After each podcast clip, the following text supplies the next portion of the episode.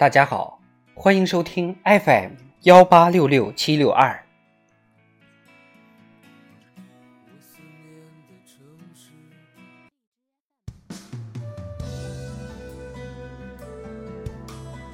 智慧人生，帮你开启生活的另一面。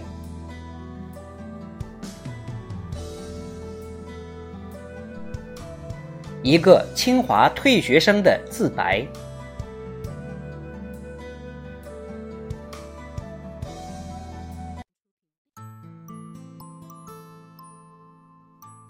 考上清华大学化学系后，等待周志宇的是循环往复的焦虑。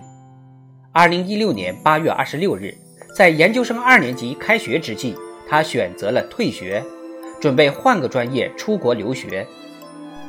他考了约十次托福和 GIE，成绩都惨不忍睹。从二零一六年年底到次年六月，他申请了十三所高校，收到十二封拒信。唯一的 offer 来自美国东海岸一所不怎么好的学校。连收十二封拒信后，周志宇不知道最后一封信会带来什么。等待的日子每天都显得漫长压抑。为振作精神，每天早晨他会去教室独自自学数学。周志宇爱数学。从小学三年级开始，他就参加数学竞赛。少年时，他誓要解开被誉为世界七大数学难题之一的黎曼猜想。他还有个更现实也更常见的梦想：考上清华。十七岁的冬天，周志宇如愿被保送到了清华大学化学系，还拿到了参加集训队、冲击国家队的资格。欢喜之余，父母并不知道，早在高一的暑假，周志宇就非常讨厌化学了，尝试边骂边学。大一到大二，他尽量全面的去认识化学这门学科，试图培养感情。虽然成绩优异，但他对化学还是越学越讨厌。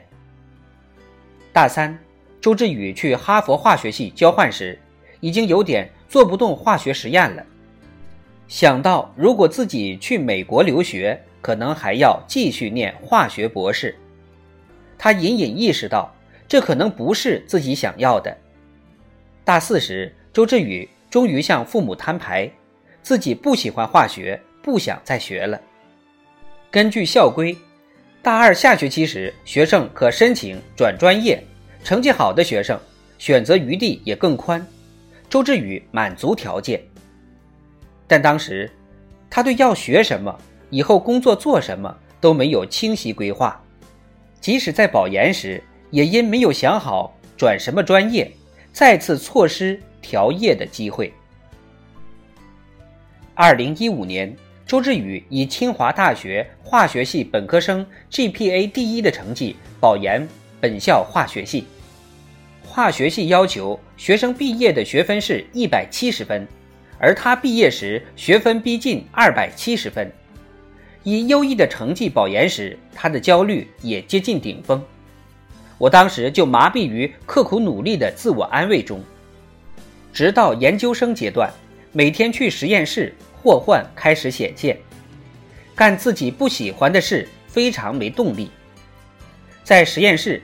周志宇常常翻翻网页，读个邮件，去卫生间擦桌子，等吃饭，反正就是尽力拖延干活，整个人浑浑噩噩，变得易怒焦虑。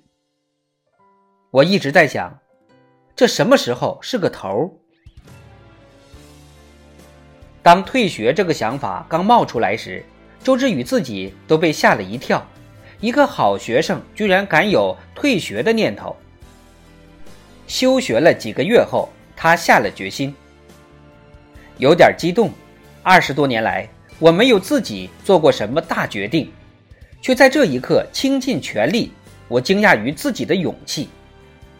周志宇记下当时的心情：一年来，当然会遇到很多困难、挫折、犹疑、伤心、难过，但我觉得这些都值得。他们像是挣脱重重枷锁时留下的伤痕，时刻提醒我，得来心灵的自由是如此不易。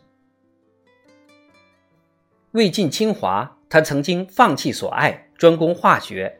现在为了自己，他放弃了化学，但自由的代价比他想的重。目前他在美国的工作室做出客户需要的产品，难度不大。周志宇希望自己能像 IT 界大神林纳斯托瓦兹一样，做出打动自己。让自己都觉得很了不起的东西。托瓦兹是操作系统 Linux 创始人，也曾是一名黑客，被业界称为自由主义教皇。有些人觉得我不切实际，周志宇说：“我知道，人总要背一点包袱。我有些时候表现的务实，但是我最终是想看远一点。”我说不清楚自我实现到底是什么样的，但自我实现这个想法，我是很坚定的。回想退学的决定，他觉得百分之九十五是不后悔的。清华的光环也许能成就一些事情，但我觉得我掌握了自己人生的主动权，还是挺开心的。